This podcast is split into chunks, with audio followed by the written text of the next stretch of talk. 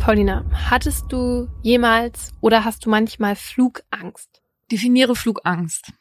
Dass du im Flugzeug bist und aus irgendwelchen Gründen denkst, dass es jetzt abstürzt. Nee, also das genau tatsächlich nicht, weil ich eine relativ konkrete Vorstellung davon habe, wie ich sterben werde. Und das wird nicht im Flugzeug passieren. Wie denn? Ja, also das führt jetzt hier zu weit. Aber ich habe trotzdem Respekt vorm Fliegen. Aber vor allem wegen der Menschen, mit denen man auf diesem engen Raum einfach über eine gewisse Weile eingesperrt ist. Dass die irgendwas machen, meinst du? Naja, ich hatte das ja neulich erst, als ich nach Brüssel geflogen bin. Ja. Und dieser Typ auf einmal ausgerastet ist, weil er dachte, es wäre eine Bombe an Bord. Von daher, genau, also, oder, ich weiß gar nicht mehr, von wo ich da zurückgeflogen bin, da hatten sich zwei Frauen so doll in der Wolle, dass die auseinandergesetzt werden mussten. Die haben sich so angeschrien. Boah, nee, darauf hätte ich auch gar keinen Bock. Ich finde das generell Menschenmassen, je älter ich werde, möchte ich das auch nicht. Und im Flugzeug kannst du ja auch wirklich dem dann gar nicht entfliehen. Ja, eben. Also ich habe generell auch keine Angst, also keine Flugangst. Aber jetzt bin ich ja gerade erst zu dir nach Berlin geflogen und wieder zurück. Und kurz davor habe ich von dieser rausgerissenen Flugzeugtür gehört. Und das hat dann schon doch was mit mir gemacht. Welche rausgerissene Flugzeugtür? Also bei einem Flug in den USA war kurz nach dem Start einfach eine Tür aus der Maschine gebrochen. Also da war dann einfach so ein riesiges Loch an der Stelle. Und das war jetzt nicht so direkt nach Start, weil nach dem Start ist ein Flugzeug ja auch relativ schnell weit oben. Also es war schon in tausenden Metern Höhe, war dann plötzlich die Tür weg. Boah. Also da ist jetzt niemandem was Schwerwiegendes passiert, aber stell dir mal bitte vor, du bist in der Luft und dann sitzt du quasi auf einmal in der Luft. Ja, so einen ähnlichen Fall gab's ja auch schon mal. Und ich erinnere mich noch wie heute, dass ich diesen Film damals dazu gesehen habe. Das war so ein Aloha Airlines Flug auf dem Weg nach Honolulu. Da ist das Dach einfach abgerissen in sieben Kilometer Höhe. Nein, nein, nein. Und die haben alle, außer eine Flugbegleiterin, haben alle überlebt. Und die sind bis zur Notlandung nein. ohne vorderes Dach geflogen. Wow. Okay, wir merken also, man kann teilweise ohne Dach und ohne Tür fliegen. Bei dem Fall hier war sozusagen das Schlimmste, was passiert ist, dass durch diesen Druckausgleich wegen der offenen Tür einem Jungen, der mit seiner Mutter in der Nähe dieser herausgerissenen Tür saß, das T-Shirt vom Körper gerissen wurde und aus dem Flugzeug gezogen wurde. Stell dir, also stell dir mal vor, du sitzt da und dann sitzt du am Ende nackt da. Ich, also ich glaube, das wäre echt mein allerkleinstes Problem, wenn in dem Flugzeug, in dem ich sitze, die Tür aufreißt. Okay. Glaubst du, da zeigen dann Leute auf dich und sagen, guck mal, die ist nackt Glaubst du, das passiert dann in dem Moment? Ich fand, das wäre noch mal so die Kirsche auf der Sahne auf der Torte. Ihr seht schon, diese Folge ist dafür gemacht, neue Ängste bei euch zu wecken. Also, schnallt euch an, es könnte turbulent werden. Nach einer kurzen Werbepause heben wir auch schon ab und versprechen, die Zeit wird wie im Flug vergehen. Und damit herzlich willkommen zu Mordlust, einem Podcast der Partner in Crime. Wir reden hier über wahre Verbrechen und ihre Hintergründe. Mein Name ist Paulina Kraser. Und ich bin Laura Wohlers. In dieser Folge haben wir mal wieder ein Oberthema für euch, zu dem wir zwei wahre Kriminalfälle nacherzählen, darüber diskutieren und auch mit Menschen mit Expertise sprechen. Hier geht's um True Crime, also auch um die Schicksale von Menschen. Bitte behaltet das immer im Hinterkopf.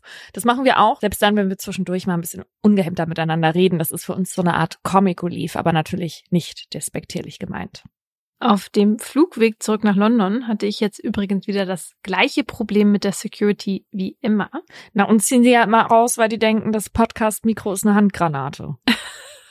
ja, das stimmt. Nee, das Mikro hatte ich schon natürlich in weiser Voraussicht vorher aus der Tasche geholt. Ich hatte wieder das Problem mit den Flüssigkeiten, weil auf dem Weg hin bin ich vom London City Airport geflogen und da gibt's jetzt diese riesigen Scanner, wo du gar nichts mehr aus der Tasche holen musst und wo es auch quasi egal ist, wie viel Flüssigkeiten du mitnimmst. Und dann natürlich vercheckt, dass es diese Scanner in Berlin noch nicht gibt. Mhm. Heißt, ich hatte viel zu viele Flüssigkeiten mit, so dass ich dann auf meinen altbewährten Trick zurückgreifen musste, einfach den Typen hinter mir oder vor mir zu fragen, ob der meinen zweiten Plastikbeutel nehmen kann. Das war mir so unangenehm. Aber weil ja in der Regel Männer gar keinen Beutel dabei haben, was ich ja auch immer witzig Ach, finde. Ich weiß, also. Und deswegen klappt das auch. Das würde ich so pauschal nicht sagen. Okay, aber bei denen, wo ich das bisher gemacht habe, haben sie das immer gemacht, weil sie offenbar keinen eigenen Plastikbeutel dabei hatten. Aber ich habe mich dann gefragt, warum das so unterschiedlich gehandhabt wird und warum es überhaupt diese zwischen Männer und Frauen mit der mit der Morgenroutine. Nee, zwischen Airport und nee, zwischen Airport und Airport und warum es überhaupt diese Regel gibt, bis zu ein Liter aufgeteilt auf 100 Milliliter Behältnisse. So oder so ist es auf jeden Fall zu wenig. Ja. Aber ich habe jetzt herausgefunden, dass das erst seit 2006 so ist. Also das hatte jetzt nichts mit dem 11. September 2001 zu tun, was ich gedacht hatte. Denn der Grund war ein anderer Anschlag, der aber wahrscheinlich ähnlich viele Opfer wie 9-11 mit sich gebracht hätte hätte deshalb, weil die britische Polizei das kurz vorher vereiteln konnte, die hatten nämlich im August 2006 21 Menschen verhaftet, die eben geplant hatten, mehrere Flugzeuge auf dem Weg in die USA und Kanada zu entführen und damit, wie bei 9-11 auch, Selbstmordattentate zu begehen. Diesmal aber nicht, indem sie mit den Flugzeugen in irgendwelche Gebäude fliegen wollten, was ja auch relativ kompliziert ist, weil du ein Flugzeug fliegen müsstest, die wollten die Maschinen in der Luft sprengen, und zwar mit Flüssigsprengstoff. Und kurz danach hat die EU dann eben deshalb die Mitnahme von Flüssigkeiten im Handgepäck auf allen europäischen Flughäfen beschränkt. Die wollten das aber nur so lange durchziehen, bis man technisch soweit ist, Flüssigkeiten gut überprüfen zu können. Und das hat jetzt bis heute gedauert, ja? Ja, also es gibt ja jetzt diese CT-Scanner, mit denen man halt Flüssigkeiten auf Sprengstoff hin überprüfen kann, aber halt nicht an allen Flughäfen. Aber ist ja gut, dass man da schon reagiert hat, ne, bevor es zu so einem Anschlag kommen konnte, dass man schon vorher alle Sicherheitsmängel aus dem Weg räumt, ist ja nicht immer so und kann auch nicht immer so sein, wie die beiden Fälle zeigen, die wir euch heute erzählen. Bei uns geht es nämlich heute um Verbrechen, die an Bord von Flugzeugen passiert sind oder in denen Flugzeuge zumindest eine Rolle gespielt haben. Wir reden über Terror und seine Auswirkungen, darüber, wie Abstürze rekonstruiert werden können und über das große Thema der Verantwortung, die gerade bei solchen Fällen natürlich schwer ermittelbar ist. Die meisten Namen habe ich geändert. Dezember 1988. Es ist einer dieser milden Wintertage auf der Mittelmeerinsel Malta, als in einem Bekleidungsgeschäft die Tür aufgeht. Der Besitzer, der hinter dem Verkaufstresen steht, freut sich über den potenziellen Kunden, der soeben seinen Laden betreten hat. Doch viel Zeit für einen ausgiebigen Bummel nimmt sich der Mann mit dem dunklen krausen Haar nicht. Zügig und nahezu willkürlich greift er nach Dingen, die er kurze Zeit später zur Kasse bringt. Eine karierte Herrenhose, Babybekleidung und ein Regenschirm. Nachdem er bezahlt hat, verlässt er das Geschäft wieder. Und zurück bleibt ein verdutzter Ladenbesitzer, der schon bald versuchen wird, sich an jedes Detail dieser Begegnung zu erinnern. Etwa zwei Wochen später. Aus dem Kleiderschrank heraus in den Koffer hinein. Das ist die zügige Bewegung, die Eva seit einigen Minuten immer wieder macht. Während sich das Gepäckstück immer mehr füllt, wird auch das Chaos im Zimmer der 25-Jährigen immer größer. Das Bett noch machen oder den Pyjama zusammenlegen, dafür bleibt keine Zeit mehr. Das muss bis zur Rückkehr warten. Nun ist erstmal Beeilung angesagt, denn schon bald wird sie abheben. Für die junge Frau aus einer sauerländischen Kleinstadt ist heute ein aufregender Tag. Sie wird eine Flugreise nach Argentinien antreten. Seit einiger Zeit arbeitet ihre ältere Schwester Nora am Goethe-Institut in Buenos Aires. Nun wird Eva sie endlich einmal besuchen und das sogar über die Feiertage. In diesem Jahr wird die 25-Jährige mit dem rotbraunen Kurzhaarschnitt und den charismatischen Grübchen Weihnachten und Silvester also nicht mit ihren Eltern und ihrer ältesten Schwester Conny verbringen. Eva ist ganz aufgeregt bei der Vorstellung, die Heimat für einige Zeit gegen die argentinische Hauptstadt einzutauschen. Die Vertrautheit der Heimat gegen das Pulsieren der südamerikanischen Metropole. Und dabei hatte Eva ihr kleines Abenteuer eigentlich schon gedanklich abgeschrieben. Ein Ticket für einen internationalen Flug kurz vor den Feiertagen zu ergattern, das war eigentlich eine Sache der Unmöglichkeit gewesen. Keine Chance, alles ausgebucht. Umso überraschter war sie, als sie es kurzfristig nochmal versuchte und feststellte, dass an Bord von Flug 103 der amerikanischen Airline Pan Am plötzlich einige Plätze frei geworden waren. Und die dann auch noch erstaunlich günstig waren. Da musste Eva natürlich zugreifen. Voller Vorfreude tritt die angehende Grundschullehrerin schließlich an diesem 21. Dezember 1988 aus der Haustür ihres Elternhauses. In einer Hand den gepackten Koffer, auf dem Rücken ein Rucksack, in dem sich unter anderem auch selbstgebackene Nussecken für Schwester Nora befinden. Schließlich will sie Nora ein Stück Heimat mitbringen. Eva ist startklar, ihre Reise kann beginnen. Der internationale Flughafen in Frankfurt ist an diesem späten Nachmittag der erste von insgesamt vier Flughäfen, die Eva in den nächsten Stunden passieren wird. Denn ihre Reise nach Argentinien verläuft in mehreren Etappen. Erst wird es für sie von Frankfurt nach London gehen, von wo aus sie dann weiter nach New York fliegt. Am Kennedy Airport wird sie dann ein letztes Mal in ein Flugzeug steigen, bevor sie in Buenos Aires landet, wo ihre Schwester sie in Empfang nehmen wird. So der Plan. Nach rund eineinhalb Stunden hat Eva das erste Zwischenziel ihrer Reise erreicht. Die Uhr zeigt 17.20 Uhr, als sie in London Heathrow ankommt. Während die Koffer von Eva und den anderen PassagierInnen, die mit ihr an Bord des Anschlussflugs nach New York gehen, automatisch umgeladen werden, begibt sie sich mit ihrem Handgepäck zum Terminal 3. Eva ist einer von insgesamt 243 Menschen, die wenig später in der geräumigen Boeing von Pan Am an Bord gehen. Im monotonen Entenmarsch folgt sie den anderen Reisenden durch den schmalen Gang in der Flugzeugkabine, ehe sie schließlich Halt macht. Sitz 52a, das ist ihrer. Eva verstaut ihren Rucksack und lässt sich auf den gepolsterten Sitz nieder. Ein Fensterplatz. Von hier aus wird sie die nächsten Stunden dösend in den dunklen Winterhimmel blicken, vielleicht auch ein wenig die Augen schließen, bis das Flugzeug nach etwa acht Stunden New York erreichen wird. Die Plätze neben Eva sind leer. Sie hat die ganze Reihe für sich allein, genau wie einige andere der PassagierInnen. Dafür, dass der Flieger ursprünglich ausgebucht war und Eva fast nicht nach Argentinien gekommen wäre, sind erstaunlich viele Plätze unbesetzt. Es ist 18.25 Uhr, als die Maschine schließlich mit einer Verspätung von 25 Minuten die Landebahn in London Heathrow verlässt. Und während Eva es sich in ihrem Sitz bequem macht, werden die Häuser und Gebäude unter ihr immer kleiner.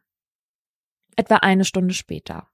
Es weihnachtet schon sehr im schottischen Lockerbie. Voller Vorfreude blicken die Menschen in der beschaulichen Kleinstadt südöstlich von Glasgow auf die bevorstehenden Feiertage. Strahlende Lichter und Dekorationen hüllen den Ort in einen festlichen Glanz und läuten zugleich die Zeit der Ruhe und Gemütlichkeit ein. Viele BewohnerInnen des 3000 Seelenstädtchens sitzen an diesem 21. Dezember gegen 19 Uhr gerade an ihren Esstischen und hocken vor ihren Kaminen, als sie ein beunruhigendes Geräusch hochschrecken lässt, das sie nicht zuordnen können. Es ist ein Donnern, das immer lauter und schon bald von einem Erzittern der Erde begleitet wird. Wer einen Blick aus dem Fenster riskiert, wird nun Zeug in einer Apokalypse gleichen Szene. Sieht, wie dunkle, teilweise brennende Objekte plötzlich in rasender Geschwindigkeit vom Himmel herabfallen. Oh Gott. Es ist, als würde Feuer auf Lockerbie regnen. Dann ertönt ein ohrenbetäubender Knall und mit ihm wird der bis eben schwarze Abendhimmel für einen kurzen Augenblick grell. Diejenigen, die aus den Häusern eilen, sehen brennende Teile vom Himmel auf die Erde krachen, die wie riesige brennende Streichhölzer die ganze Stadt in Brand stecken. Zahlreiche Häuser brennen lichterloh, umschlungen von meterhohen Flammen. Dichter Rauch erfüllt die Straßen, ehe er hinauf in den mittlerweile orange gefärbten Himmel zieht. Der Geruch von Kerosin liegt in der Luft. Bereits wenige Minuten nach dem Knall rasen etliche Feuerwehrautos mit heulenden Sirenen durch die Straßen. Vorbei ist es an diesem Abend mit der vorweihnachtlichen Stimmung. Die stille Nacht beendet. Noch weiß niemand das brennende Inferno zu deuten. Doch den BewohnerInnen Lockerbies ist klar, hier in ihrer beschaulichen Kleinstadt ist etwas Furchtbares passiert. Etwa drei Stunden später, in etwa 1200 Kilometern Entfernung, im Wohnzimmer eines Bauernhauses im Sauerland sitzt Evas Vater Gerd gegen 22.45 Uhr auf dem Sofa. Augen und Ohren hat er auf den flackernden Fernsehbildschirm vor sich gerichtet. Konzentriert verfolgt er wie ein Nachrichtensprecher die wichtigsten Geschehnisse des Tages benennt. Und dann geht es plötzlich um ein Thema, das Gerd aufhorchen lässt. Der Sprecher berichtet von einem Flugzeugunglück, das sich vor wenigen Stunden ereignet hat. Eine Passagiermaschine sei auf dem Weg nach New York über der schottischen Stadt Lockerbie abgestürzt. Flugnummer 103. Gerd läuft es eiskalt den Rücken hinunter. Das wird doch nicht etwa Evas Flug gewesen sein. Er ruft seine Frau und seine älteste Tochter Conny. Gemeinsam sitzen sie nun geschockt vor dem Fernseher, tauschen untereinander besorgte Blicke aus. Als auf dem Fernsehbildschirm eine Infotelefonnummer erscheint, greifen sie zum Hörer. Doch sie kommen nicht durch. Bis tief in die Nacht hinein versuchen sie es, drücken immer wieder dieselben Tasten in derselben Reihenfolge. Zwischendurch wird ihr sorgenvolles Schweigen von optimistischen Momenten unterbrochen. Das wird schon nicht Evas Flug gewesen sein, versichern sie sich untereinander. Die drei sprechen sich gut zu. Die Verbindung nach New York sei ja eine ganz gängige. Die fliegen mehrere Airlines dauernd. Dann um vier Uhr morgens, nach unzähligen Versuchen erfolgt am Telefon ein Freizeichen und eine männliche Stimme hebt ab. Endlich. Doch als der Mann am anderen Ende der Leitung Evas Namen hört, den ihre Familie gerade durchgegeben hat, wirkt er verlegen. Nach einer kurzen Gesprächspause versichert er, ein Pan Am Mitarbeiter ruft zurück. Für Evas Familie geht das unerträgliche Warten damit weiter. Mhm. Bis nach vier weiteren langen Stunden das Telefon klingelt und ein Mitarbeiter der Airline die tragische Botschaft überbringt. Eva war an Bord. An Bord von Flug 103. 22. Dezember 1988, der Morgen nach dem Unglück.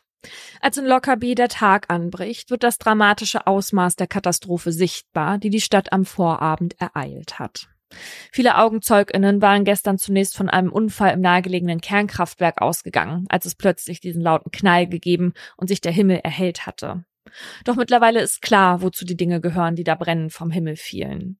Clipper Made of the Seas steht in geschwungener blauer Schrift auf einem Wrackteil, das zu Boden krachte. Es ist die Rumpfspitze einer Boeing 747 von Pan Am. Die Maschine war noch nicht einmal eine Stunde in der Luft gewesen, ehe sie über Lockerbie abstürzte. Der Anblick, der sich nun Einsatzkräften wie BewohnerInnen gleichermaßen stellt, ist dramatisch. Schnell wird klar, zu retten ist in den Wrackteilen nichts und niemand mehr. Außerdem sind zahlreiche Häuser schwer beschädigt, riesige Löcher klaffen in Dächern, zerstörte Fassaden bieten unfreiwillig Einblicke in einst idyllische Eigenheime, als seien sie Puppenhäuser. Einige Immobilien haben die herabgestürzten Trümmer nahezu pulverisiert. Und dann sind da noch die Toten, die vielen Toten. 259 Flugzeuginsassinnen und dazu kommen noch elf Menschen aus Lockerbie, die von den herabfallenden Flugzeugteilen erschlagen oder unter ihren eingestürzten Häusern begraben wurden. Hm, nein. 270 Opfer lautet die traurige Bilanz, darunter 189 US-AmerikanerInnen. Einige der Leichen sind nach wie vor auf ihren Flugzeugsitzen festgeschnallt und bringen selbst erfahrene Einsatzkräfte an ihre emotionale Grenze. Sie lassen vermuten, wie furchtbar die letzten Sekunden in rund 9000 Metern Höhe gewesen sein müssen. Unter ihnen ist etwa eine tote Frau, die ihr lebloses Baby im Arm hält. Außerdem die Leichen zweier Frauen, die einander fest umklammern. Andere Körper hat es beim Absturz offenbar aus dem Flugzeug gerissen. Sie liegen auf Dächern, in Bäumen, in Vorgärten. Manche BewohnerInnen haben einzelne Gliedmaßen vor ihrer Haustür entdeckt oder als sie die Straße entlang liefen. Noch vor weniger als 24 Stunden herrschte in Lockerbie der Vorweihnachtszauber. Nun hat sich die schottische Kleinstadt in ein öffentliches Massengrab verwandelt. Neben Lockerbie ist die Trauer und das Entsetzen auch in das Bauernhaus bei Evas Eltern eingekehrt. Wie ungebetene Gäste machen sie sich in den Herzen von Evas Familie breit, lassen keinen Platz mehr für Freude und Weihnachtsstimmung. Der Anruf von Pan Am hat für Evas Eltern und ihre Schwestern alles verändert. Dass sie Eva nie wieder in ihre Arme schließen werden können, ist für sie schwer zu ertragen. Genau wie die Gewissheit, dass die 25-jährige Frohnatur niemals wieder zur Tür hereinkommen wird. Dazu trägt auch der Zustand ihres Zimmers bei. Das ungemachte Bett und der achtlos zusammengeknüllte Schlafanzug erwecken den Anschein, als sei Eva nur kurz weg und könne jeden Augenblick wiederkommen. Um dem Verlust ins Auge zu blicken, steigt die 27-jährige Conny am 23. Dezember in ein Flugzeug nach Schottland. Sie reist auch dorthin, um den Leichnam ihrer Schwester zu identifizieren. Connys Angst vor grausamen Bildern ist groß. Aus diesem Grund fliegt sie auch allein. Sie weiß, dass sie ihren Eltern diese Reise weder körperlich noch mental zumuten kann. Den leblosen Körper ihrer Tochter zu sehen, das würde ihnen vermutlich ein zweites Mal das Herz brechen. Als Conny schließlich in Lockerbie ankommt, sind einige Angehörige anderer Opfer bereits vor Ort und werden von SeelsorgerInnen betreut. Conny ist erschüttert von dem zerstörerischen Ausmaß des Absturzes, den eingestürzten Häusern, den Trümmern, die sich auf den Straßen verteilen. Aber sie ist auch gerührt von der Herzlichkeit, die sie erfährt. Viele der BewohnerInnen hat das Unglück ebenfalls aus dem alltäglichen Leben gerissen, und wenn nicht, haben sie es selbst pausiert, um anderen zu helfen. Wenn sie nicht gerade warme Getränke und Speisen an Angehörige und Einsatzkräfte verteilen, halten sie fremde Hände und bemühen sich um tröstende Worte. Sie sind es auch, die Conny ein Fotoalbum überreichen, das sie in den Trümmern gefunden haben. Conny erkennt es sofort wieder. Eva hatte es kurz vor ihrem Abflug gebastelt.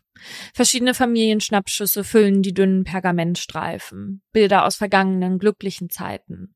Und abgesehen von ein paar kleinen Rissen auf dem weinroten Cover hat es den Absturz unbeschadet überstanden.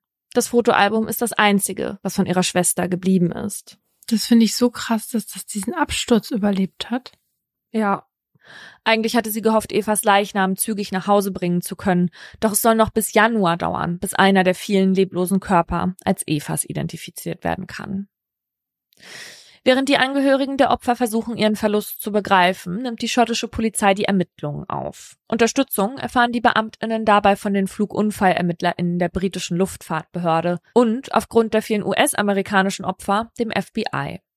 Gemeinsam wollen sie rekonstruieren, was die amerikanische Passagiermaschine zum Absturz brachte und herausfinden, ob die 259 Flugzeuginsassinnen einem tragischen Unfall oder gar einem Verbrechen zum Opfer fielen. Eine echte Mammutaufgabe, denn schnell wird klar, dass sich die Wrackteile des Flugzeugs nicht nur am Boden von Lockerbie befinden.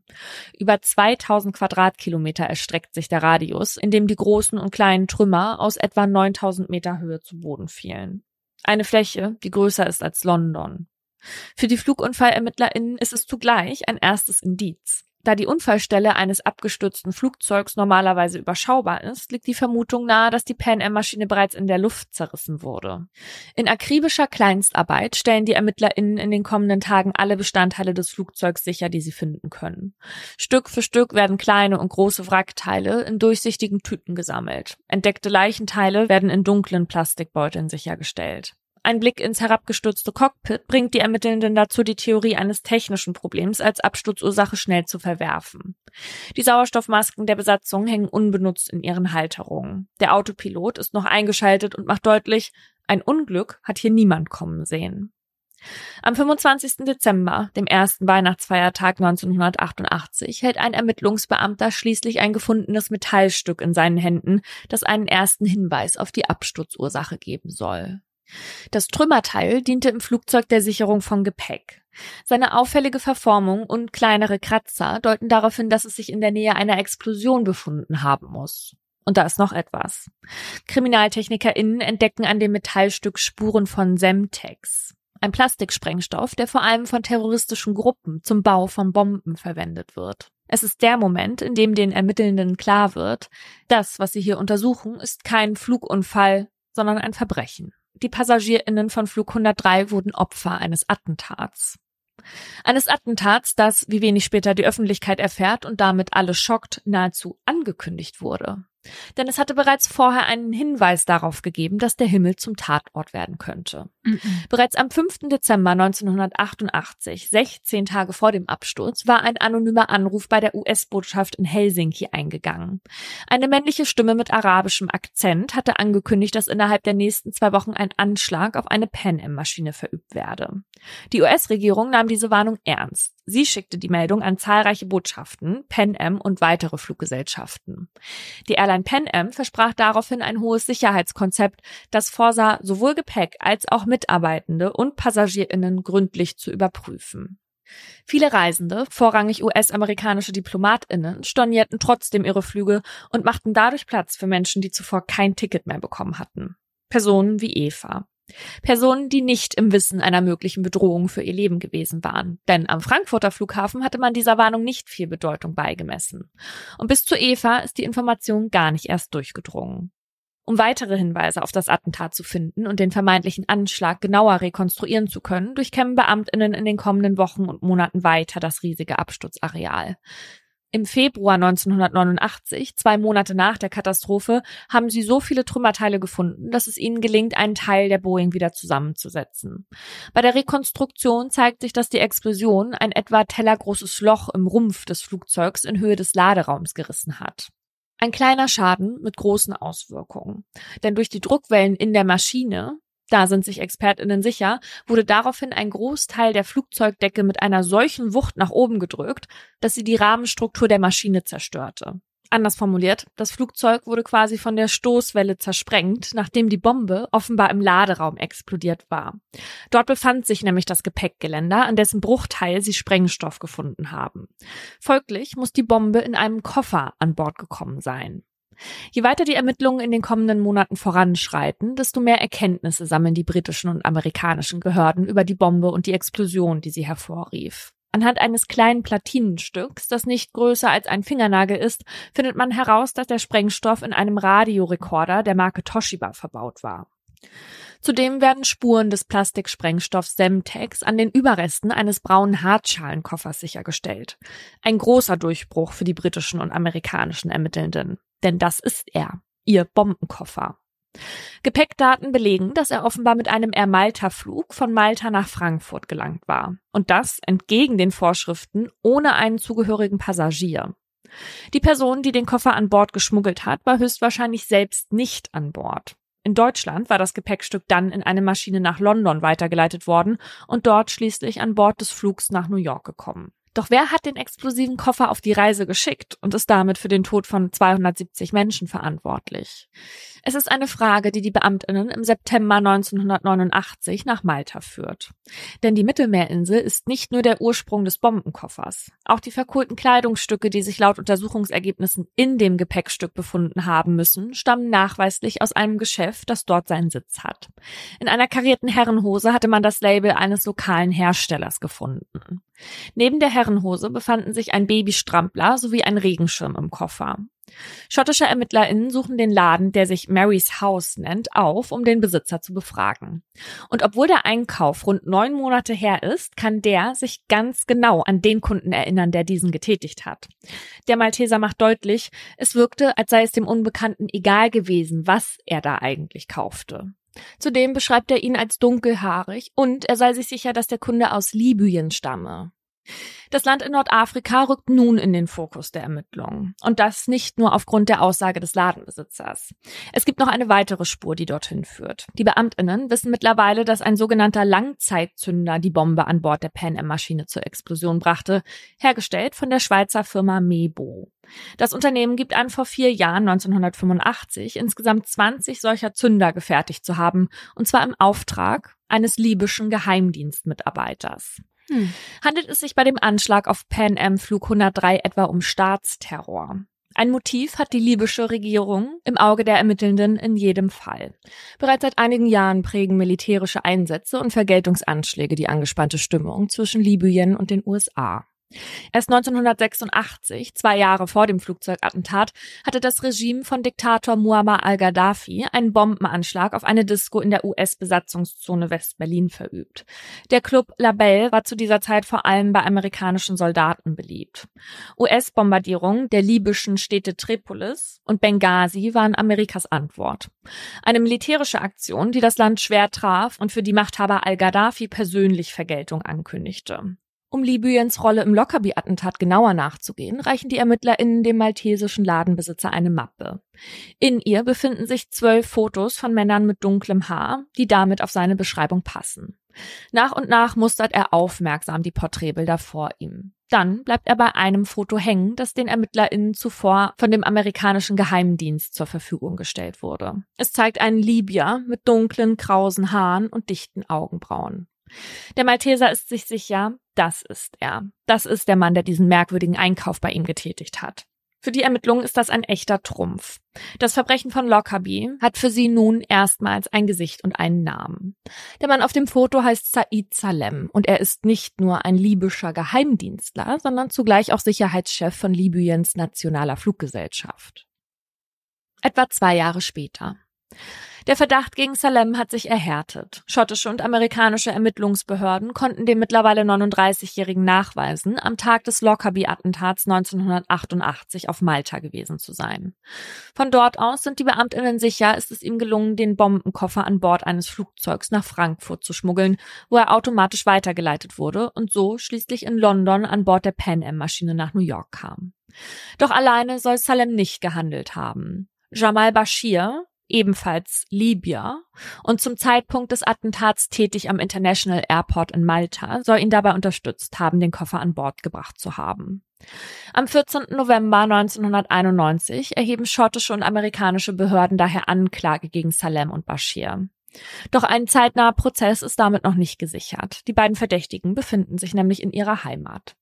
Schottland und die USA verlangen die Auslieferung der libyschen Staatsmänner, doch die Regierung um Machthaber Gaddafi denkt gar nicht daran. Was folgt, sind Jahre, die vor allem von Diplomatie und verhängten Sanktionen geprägt sind.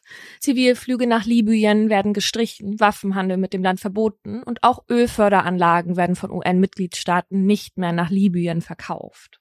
Denn während Libyen die schützende Hand über die mutmaßlichen Terroristen hält, antwortet der Sicherheitsrat der Vereinten Nationen mit Handelsverboten, sogenannten Wirtschaftsembargos gegenüber dem nordafrikanischen Land. Einige Jahre zeigt sich die libysche Regierung standhaft, doch um das Land nicht länger zu isolieren und vermutlich auch, damit Gaddafi nicht weiter an politischen Rückhalt verliert, stimmt der Machthaber 1998 schließlich einer Auslieferung zu. Jedoch unter zwei wesentlichen Bedingungen. Der Prozess müsse in einem unbeteiligten Drittstaat quasi auf neutralem Boden stattfinden und die Verhandlung von Salem und Bashir dürfe nicht dazu verwendet werden, um, Zitat, die libysche Regierung zu untergraben. Anders formuliert, die Untersuchung einer Verbindung zwischen Gaddafi-Regime und dem Lockerbie-Anschlag ist während des Prozesses tabu. Eine Forderung, die UN-Generalsekretär Kofi Annan dem libyschen Machthaber im Februar 1999 schriftlich bestätigt. Es ist der 2. Mai 2000, als auf dem ehemaligen Militärgelände Camp Zeist, wenige Kilometer südöstlich von Amsterdam, ein historischer und zugleich lang ersehnter Prozess beginnt. Mehr als zwölf Jahre nach dem Flugzeugattentat an Bord der Pan Am-Maschine sollen ab heute zwei Libyer für den Mord an 270 Menschen zur Verantwortung gezogen werden. Nach schottischem Recht auf niederländischem Boden. Neben zahlreichen JournalistInnen, die sich vor dem provisorisch eingerichteten Gericht ansammeln, sind auch Angehörige der Opfer angereist. Vielen steht der Schmerz ihres Verlustes nach wie vor ins Gesicht geschrieben. Einige von ihnen haben große Fotos ihrer verstorbenen Liebsten mitgebracht, die sie in die Kameras der MedienvertreterInnen halten. Auch Conny ist zum heutigen Prozessauftakt ins deutsche Nachbarland gereist. Eva ist eines von insgesamt vier deutschen Opfern. Ihr Tod hat in Connys Leben eine große Lücke gerissen. Nach wie vor vermisst sie ihre kleine Schwester sehr und musste in den vergangenen Jahren schmerzlich mit ansehen, wie ihre Mutter jeden noch so kleinen Zeitungsartikel über das Unglück ausschnitt und aufbewahrte. Den nun beginnenden Prozess zu verfolgen, ist für Conny eine Sache der Selbstverständlichkeit. Das ist sie Eva einfach schuldig. Und so verfolgt Conny mit eigenen Augen, wie Salem und Bashir an diesem Mittwoch im Mai 2000 in Handschellen den Gerichtssaal betreten und über den blauen Teppichboden zur Anklagebank mit der dunklen Holzverkleidung schreiten. 270-facher Mord lautet der Vorwurf, dem sie sich stellen müssen. In den kommenden neun Monaten werden mehr als 250 Zeuginnen-Aussagen gehört, rund 2300 Beweismittel unter dem Vorsitz vier schottischer Richter begutachtet. Für eine beklemmende Atmosphäre im Gerichtssaal sorgen vor allem die Aussagen von Flugunfallermittlerinnen und medizinischen Sachverständigen. Denn sie vermitteln einen Eindruck davon, wie es den PassagierInnen von Flug 103 in rund 9000 Metern Höhe ergangen sein muss. Die GerichtsmedizinerInnen sind sich sicher, die Explosion war keinesfalls für alle InsassInnen der Boeing tödlich. Mhm. Sachverständige geben zu Protokoll, dass im Zuge der Bombendetonation wahrscheinlich das Cockpit weggebrochen sei.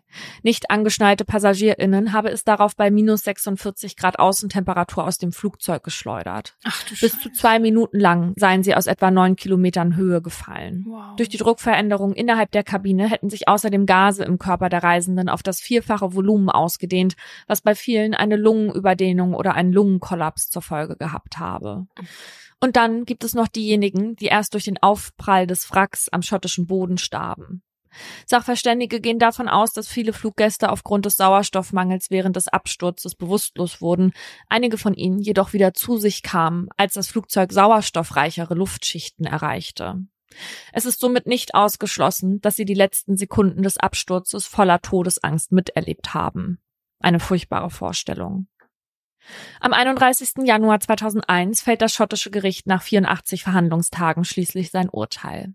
Salem wird wegen 270-fachen Mordes schuldig gesprochen und zu einer lebenslangen Freiheitsstrafe verurteilt. Er soll sein Leben fortan hinter Stacheldrahtzäunen und Gitterstäben der Haftanstalt in Schottland weiterführen. Anders als Bashir.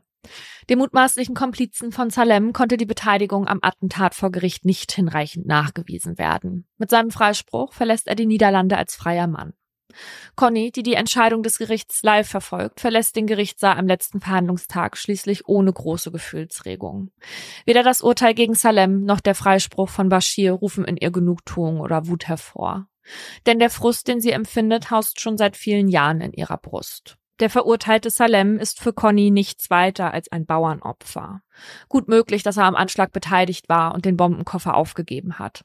Doch die wirklichen Drahtziehenden saßen nicht auf der Anklagebank. Da ist sich Conny sicher. Die Wahnverantwortlichen sitzen ihrer Ansicht nach in der libyschen Regierung. Menschen, die mit dem Anschlag ein politisches Statement setzen wollten. Und die mit dem Anschlag auf die amerikanische Passagiermaschine Rache für die Bombardierung der Städte Tripolis und Benghazi genommen haben. Wie könnte dieses Urteil da Gerechtigkeit schaffen? Der Anschlag auf Pan Am Flug 103. Es ist eine Katastrophe, die nicht nur das Leben der Hinterbliebenen für immer verändert hat. Auch Lockerbie und seine BewohnerInnen hat sie nachhaltig geprägt. Jedes Jahr, wenn Weihnachtsbeleuchtung die schottische Kleinstadt erhellen, kommen die Erinnerungen an das schreckliche Verbrechen wieder hoch. Und auch im Sauerland verläuft die Weihnachtszeit seither anders. Denn es sind Wochen, in denen Conny und ihre Eltern zurückblicken, statt den Festtagen entgegenzufiebern. Zurück auf das gemeinsame Leben mit Eva. Zurück an jenes Weihnachten, das für sie besonders werden sollte. Und zurück an die Reise, die für Eva endete, ehe sie richtig begann.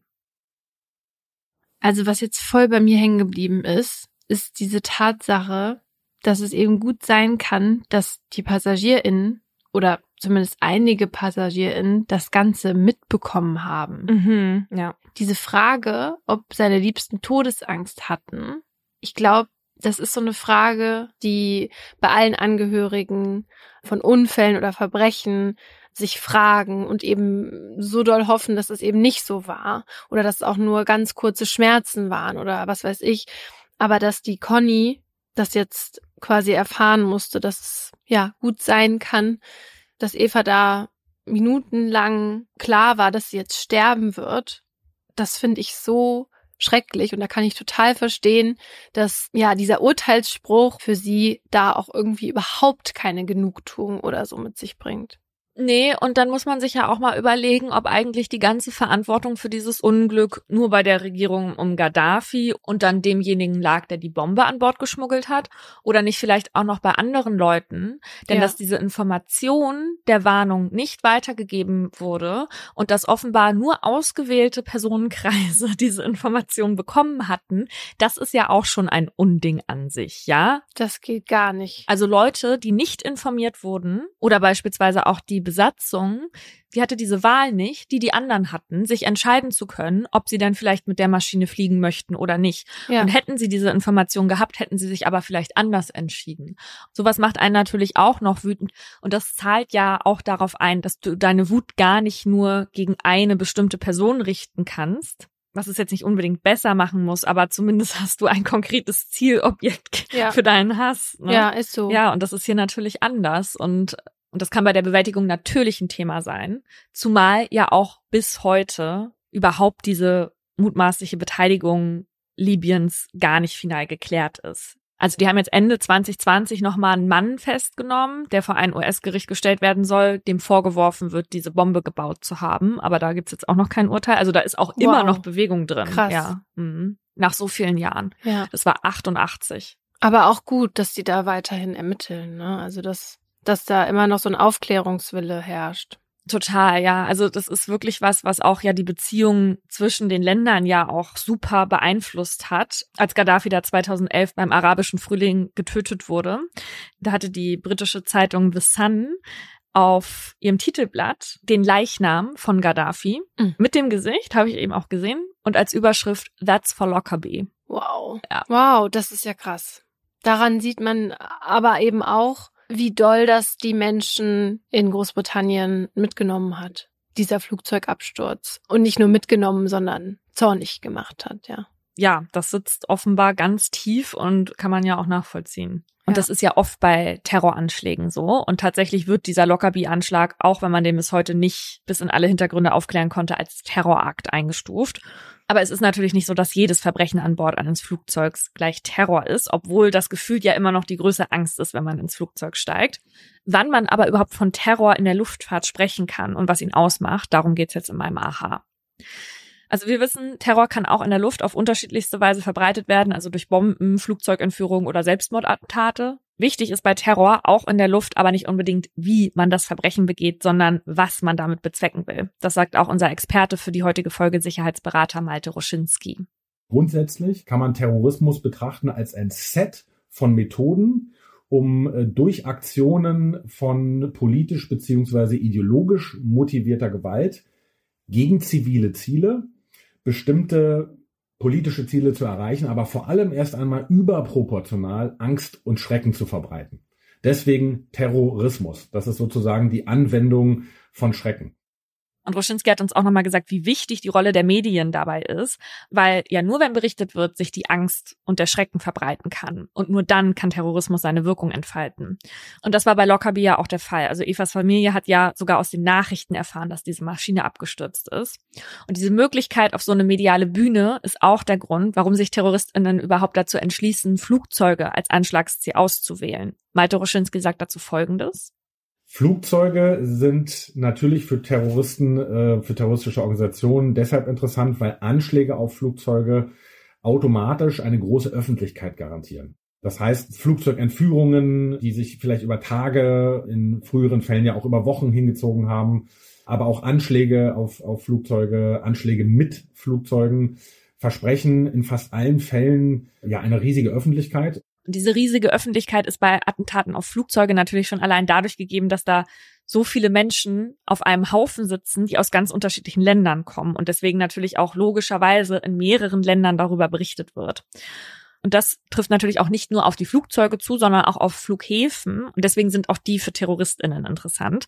Sieht man zum Beispiel auch an dem Terroranschlag in Brüssel 2016, bei dem Islamisten mithilfe von zwei Bomben elf Menschen getötet haben. Den Fall hatte Laura auch in unserer Folge über Terror der 53 erzählt. Mhm ein Grund, jetzt aber vor jedem Flug Angst zu haben, dass man Opfer von Terror wird. Und vielleicht wird euch das nach dieser Folge so gehen, das wissen wir, aber sollte es nicht. Es gibt zwar keine zuverlässigen Zahlen dazu, wie oft Luftfahrtterrorismus vorkommt, aber unser Experte sagt, dass die Wahrscheinlichkeit extrem gering ist. Er sieht das viel größere Problem eher bei der Angst vor so einem Anschlag, die durch diese wenigen Attentate, die es gab, ausgelöst wird. Nach 9-11 gab es zahlreiche Vorfälle, wo Flugpassagiere gut meinend, wohlmeinend andere Passagiere äh, angeschwärzt haben beim Personal, weil sie ethnisch irgendwie nicht so aussahen wie erwartet oder weil sie in einer fremden Sprache gesprochen haben. Dann gab es Festnahmen, es wurden Leute aus Flugzeugen geworfen, es gab Klagen gegen Airlines. Und genau das ist, was quasi der Effekt ist. Das ist der beobachtbare gesellschaftliche Effekt von Terrorismus, der nach solchen Taten auftritt. Ja, und genauso war das ja bei meiner Freundin. Das habe ich ja, glaube ich, auch in der Terrorfolge erzählt. Ne? Mm. Also, dass die, die Freundin, die vor ein paar Jahren mal neben einem Mann im Flugzeug saß, der halt offensichtlich arabischer Herkunft war und während des Flugs dann auch viel gebetet hat und irgendwie gleichzeitig geschwitzt hat, dass die so richtig Angst hatte vor einem Terroranschlag. Ja, also es schürt Rassismus ja. und spaltet. Und das ist, was mit Terror bezweckt werden soll auch, ja. Du hast ja eben schon gesagt, dass das mit den verlässlichen Zahlen schwierig ist. Laut unserem Experten ist aber ein Abwärtstrend zu erkennen, was vor allem damit zu tun hat, dass es für terroristische Gruppen immer schwerer wird, Anschläge durchzuführen, weil eben die Sicherheitsvorkehrungen mittlerweile einfach so verschärft wurden. Das merken wir ja alle, wenn wir eine Reise machen. Also das Handgepäck wird untersucht, das Aufgabegepäck wird durchleuchtet und wir müssen dann ja auch noch durch diese Körperscanner marschieren. Und wenn es ganz schlecht läuft, werden wir auch noch abgetastet, was ich persönlich immer sehr befremdlich finde. Aber das war früher, also zu Beginn der zivilen Luftfahrt, alles gar nicht so. Bis fast in die 70er Jahre war es tatsächlich für die meisten Flughäfen und Airlines Standard, dass es überhaupt keine Kontrollen gab. Also weder Person noch Gepäck. Also ich finde das so absurd, dass du sagst, du findest es befremdlich, abgetastet zu werden. nee, aber Paulina, als mich letztens eine Frau abgetastet hat, also das machen die auch unterschiedlich, ne? Da hatte mhm. sich das fast so bisschen wie Streicheln angefühlt. Und dann habe ich gedacht, manche Leute finden das sicher auch schön.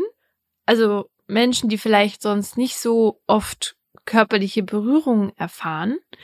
Es gibt doch auch diese Kuschelmenschen. Und für dich sind das die Sicherheitsmitarbeitenden am Flughafen, ja? Nein, aber vielleicht für solche Menschen, die solche Kuschelmenschen bezahlen, KuschelanbieterInnen bezahlen, für die ist das vielleicht nicht befremdlich, durch den Körperscanner zu gehen und danach abgetastet zu werden. Ja, also wenn ich jetzt so an meine letzten Kuscheleinheiten denke, muss ich sagen, hat es auch wirklich sehr viel mit dem zu tun, was da am Flughafen passiert. Das ist schon vergleichbar, hast du schon recht, ja. Mhm. und dass sich das da am Flughafen mit den Sicherheitsvorkehrungen so verändert hat, das haben wir natürlich vor allem diesen terroristischen Anschlägen zu verdanken, in Anführungsstrichen. Weil, wie das halt so oft ist, muss erstmal was passieren, damit sich auch was ändert. Und dann kam es eben zu einem Jahrzehnt, wo besonders viel passiert ist, woraufhin sich dann noch mehr Sachen geändert haben. Und das war Ende der 60er Jahre, weil es da auf einmal immer mehr Flugzeugentführungen gab. Die Landeszentrale für politische Bildung sagt, 1969 gab es die meisten Flugzeugentführungen. Da wurden weltweit 85 solcher Fälle gemeldet, was statistisch gesehen bedeutet, dass in diesem Jahr alle vier bis fünf Tage ein Flugzeug entführt wurde, was ich schon total irre finde.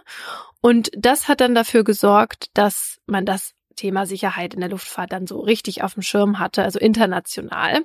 1969 wurde dann nämlich mit dem Tokioter Abkommen das erste Abkommen zur Bekämpfung von Luftpiraterie ins Leben gerufen.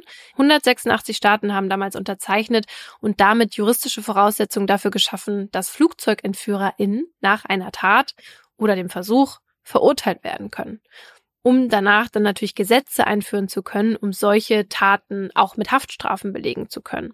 Es hat dann aber trotzdem noch mal gedauert, bis man auch am Flughafen reagiert hat. In den USA hat man erst 1973, also vier Jahre danach, angefangen, PassagierInnen und ihr Gepäck systematisch zu überprüfen, also mit Metalldetektoren und Röntgengeräten.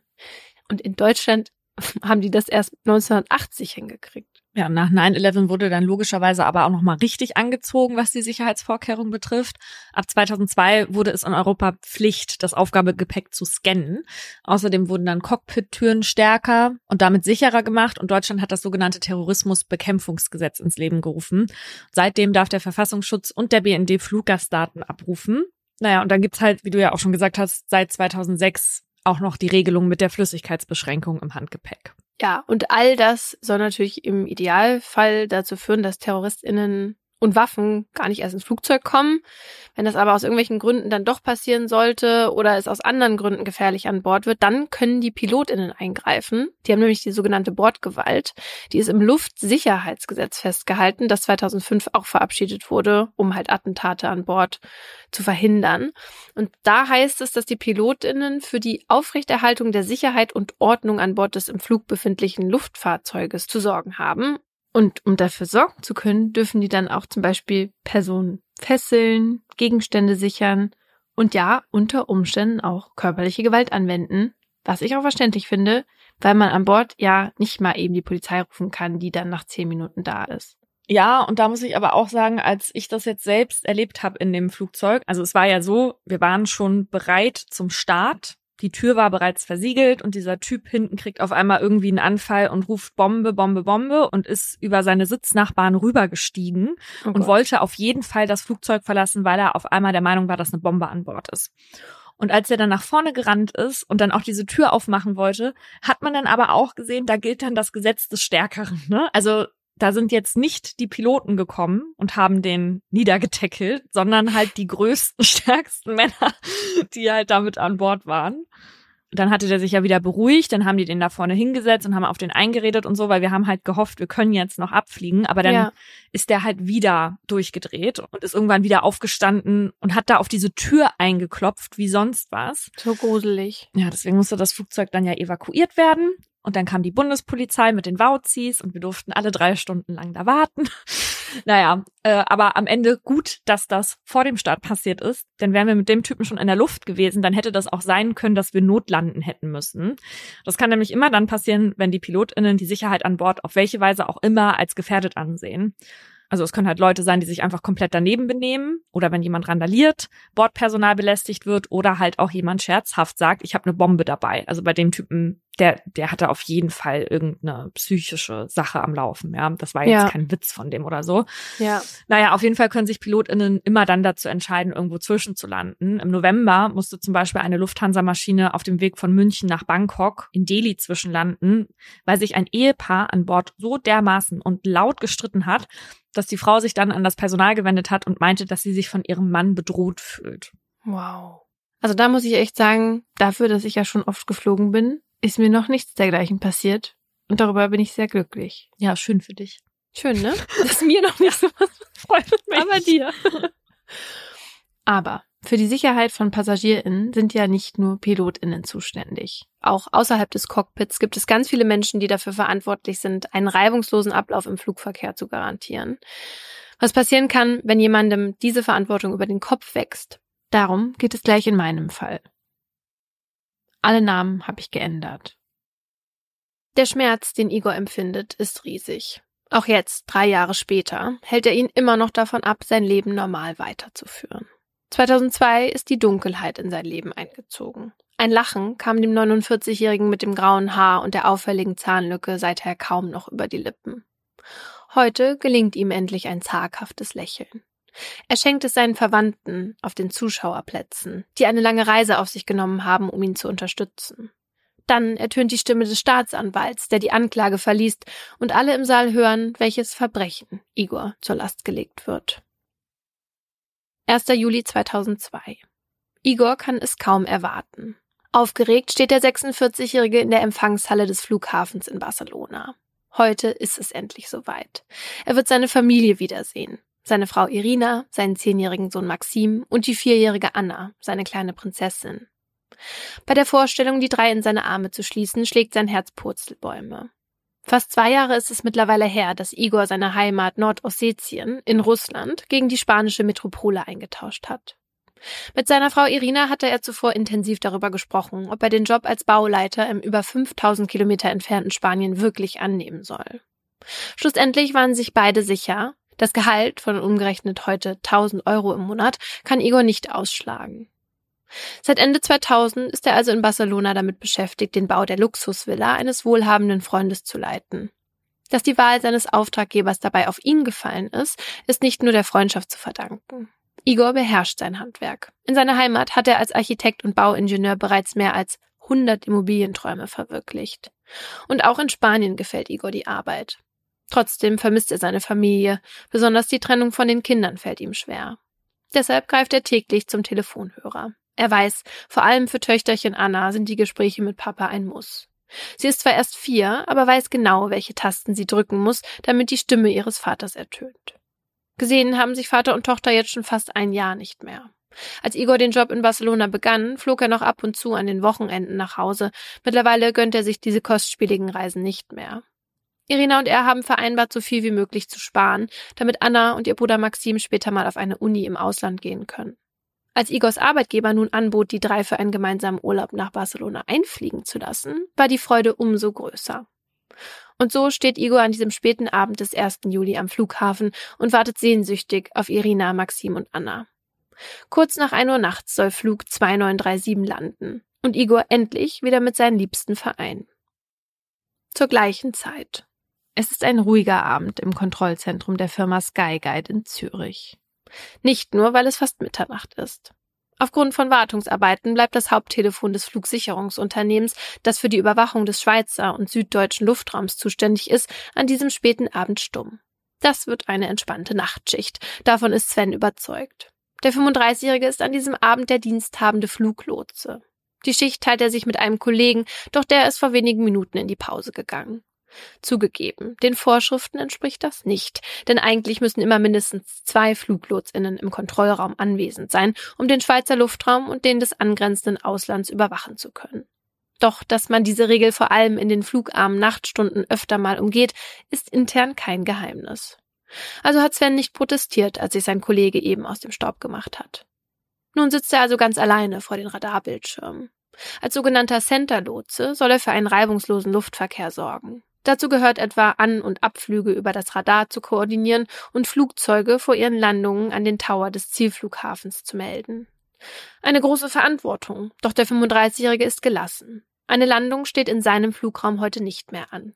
Die einzigen Maschinen, für die er ansprechbar sein muss, sind die Flugzeuge, die jetzt noch den Luftraum über dem Bodensee durchqueren. Ein Kinderspiel. 23.21 Uhr. Sven empfängt den Funkspruch, den er bereits erwartet hat.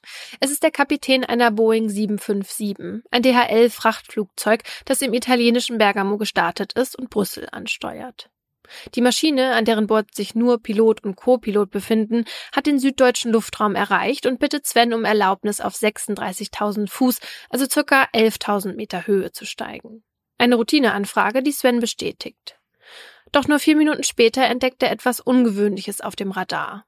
Ein Ferienflieger aus Kreta befindet sich im Landeanflug auf Friedrichshafen. Sven ist irritiert. Das ist nicht geplant. Er greift zum Hörer, um die offenbar verspätete Maschine in Friedrichshafen anzumelden und den Flieger an den Tower zu übergeben. Und wieso hatte er die Maschine jetzt nicht auf dem Schirm? Also ich weiß das nicht, aber Ich habe mir das so erschlossen, dass dieser Flieger eigentlich schon in der Schicht vor ihm hätte landen müssen. Ach so. mhm. Und dass er eben verspätet war und deswegen hat er jetzt nicht mit dem Flieger gerechnet. okay. Doch er kann die Kolleginnen in Deutschland nicht erreichen. Die Wartungsarbeiten haben das Telefon immer noch lahmgelegt. 23.31 Uhr. Svens Versuche, den Friedrichshafener Flughafen zu erreichen, werden von dem Funkspruch eines weiteren Flugzeugs unterbrochen. Der Pilot von Flug 2937, einer russischen Chartermaschine der Bashkirian Airlines, die sich auf dem Weg nach Barcelona befindet, ist soeben in Svens Luftraum geflogen. Das war's mit der vermeintlich entspannten Nachtschicht. Nun sind Stressresistenz und Multitasking gefragt. Mit dem Ferienflieger aus Kreta, dem DHL-Frachter aus Italien und der Maschine aus Russland muss sich Sven gerade alleine um drei Flugzeuge gleichzeitig kümmern. Zu viel für eine Person, aber Sven holt seinen Kollegen nicht aus der Pause zurück. Hektisch rollt er stattdessen auf seinem Stuhl immer wieder zwischen den Bildschirmen hin und her. Als der Landeanflug des Fliegers aus Kreta immer näher rückt, entschließt sich Sven dazu, ihm seine ganze Aufmerksamkeit zu widmen. Um den DHL-Flieger und das Flugzeug aus Moskau kümmert er sich erstmal nicht mehr. Eine Entscheidung mit weitreichenden Konsequenzen. Obwohl Sven es noch mehrfach versucht, erreicht er die Kolleginnen in Friedrichshafen nicht. Das Telefon bleibt tot. Ey, wie kann das sein? Ja.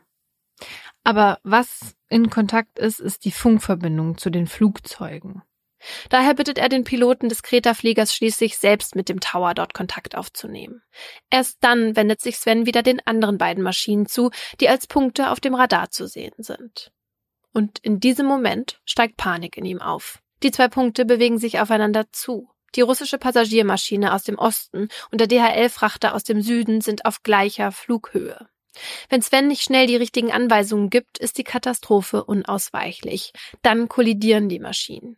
Eigentlich hätte ihn das Kollisionswarnsystem schon längst alarmieren sollen. Das ist aber aufgrund der Wartungsarbeiten gerade nur im Hilfsmodus. Heißt, jetzt muss Sven schnell reagieren. Um eine Kollision zu verhindern, beschließt er, den russischen Flieger sinken zu lassen, damit beide Maschinen übereinander wegfliegen können. Über Funk weist Sven den russischen Piloten an, die Flughöhe zu reduzieren. Doch der ist verwirrt, denn das Kollisionswarnsystem in seinem Cockpit verlangt das Gegenteil, er soll steigen. Doch Sven beharrt darauf, sinken, und zwar jetzt. Der Pilot gehorcht. Was weder er noch Sven wissen, auch im DHL-Flieger aus Bergamo ist das Warnsystem aktiv und fordert den Kapitän zum Sinkflug auf. Warten blickt Sven auf den Monitor. Er hat die Gefahr gebannt, da ist er sich sicher. Doch dann zeigt die Uhr 23.35 Uhr und beide Flugzeuge sind vom Radar verschwunden. Einige Stunden später in Barcelona. Igors Geduld ist langsam zu Ende. Gefühlt wartet er schon eine halbe Ewigkeit am Flughafen auf Irina und die Kinder. Eigentlich hätten sie gegen ein Uhr nachts ankommen sollen. Die Vorfreude ist mittlerweile der Müdigkeit gewichen, der Abend den frühen Morgenstunden. Wo bleibt Flug 2937? Immer wieder blickt der 46-Jährige auf die Anzeigetafel in der Hoffnung, endlich eine Antwort zu bekommen. Bis er plötzlich abgelenkt wird. Die fast verlassene Ankunftshalle beginnt sich zu füllen. Aber es sind keine Reisenden oder Angehörige, die Fluggäste abholen wollen, sondern Menschen mit Fotoapparaten, Mikrofonen und Fernsehkameras. Das plötzliche Aufgebot von JournalistInnen irritiert Igor. Das scheint auch ein Reporter zu bemerken. Ob er auf den Flug aus Moskau warte, fragt er. Ja, sagt Igor. Daraufhin spricht der Journalist ihm sein Bedauern aus. Wieso? fragt Igor. Der Reporter antwortet mit einer Gegenfrage. Man hat es ihnen nicht gesagt? Kurz darauf sitzt Igor zusammengekauert auf einer Bank im Flughafengebäude, das Gesicht in den Händen vergraben, die Augen fest geschlossen, als könne er so der schmerzlichen Wahrheit entkommen. Während Igor wimmert und schluchzt, rasen seine Gedanken. Die Worte des Journalisten dröhnen in seinem Kopf. Zwei Flugzeuge seien am Himmel über der Stadt Überlingen am Bodensee ineinander gekracht. Die eine Maschine war ein DHL-Frachter, die andere ein Flieger aus Moskau auf dem Weg nach Barcelona. Das Flugzeug, auf das Igor seit Stunden wartet. Die Maschine mit seinen Liebsten an Bord. Igors Angst ist riesig. Heißt das, Irina, Maxim und Anna sind tot? Als Igor nach einer Weile wieder einen halbwegs klaren Gedanken fassen kann, trifft er eine Entscheidung. Er bucht den nächsten Flug nach Zürich. Von dort aus sind es nur gut 100 Kilometer nach Überlingen am Bodensee. Igor ist als einer der ersten Angehörigen an der Unglücksstelle. Er will selbst nach seiner Familie suchen. Aber er hat keine Hoffnung, Irina und die Kinder lebendig zu finden. Denn schon kurz nach dem Unglück steht fest, es gibt keine Überlebenden. Sowohl die zwei Piloten der DHL-Maschine als auch alle 69 Insassinnen des russischen Fliegers sind tot, darunter eine Schulklasse, die wegen ihrer guten Leistungen eine Reise nach Spanien unternehmen sollte. Insgesamt 71 Opfer lautet die traurige Bilanz, die das Unglück damit zum einen der schwersten Unfälle in der deutschen Luftfahrtgeschichte macht. Bei seiner Ankunft in Überlingen wird Igor Zeuge jener entsetzlichen Bilder, die in den kommenden Tagen auch die Medien bestimmen. Wrackteile beider Flugzeuge, die weit zerstreut auf Feldern und dem angrenzenden Waldgebiet liegen. Polizistinnen und Feuerwehrleute, die versuchen, die Lage zu überblicken, weiße Tücher, die leblose Körper bedecken.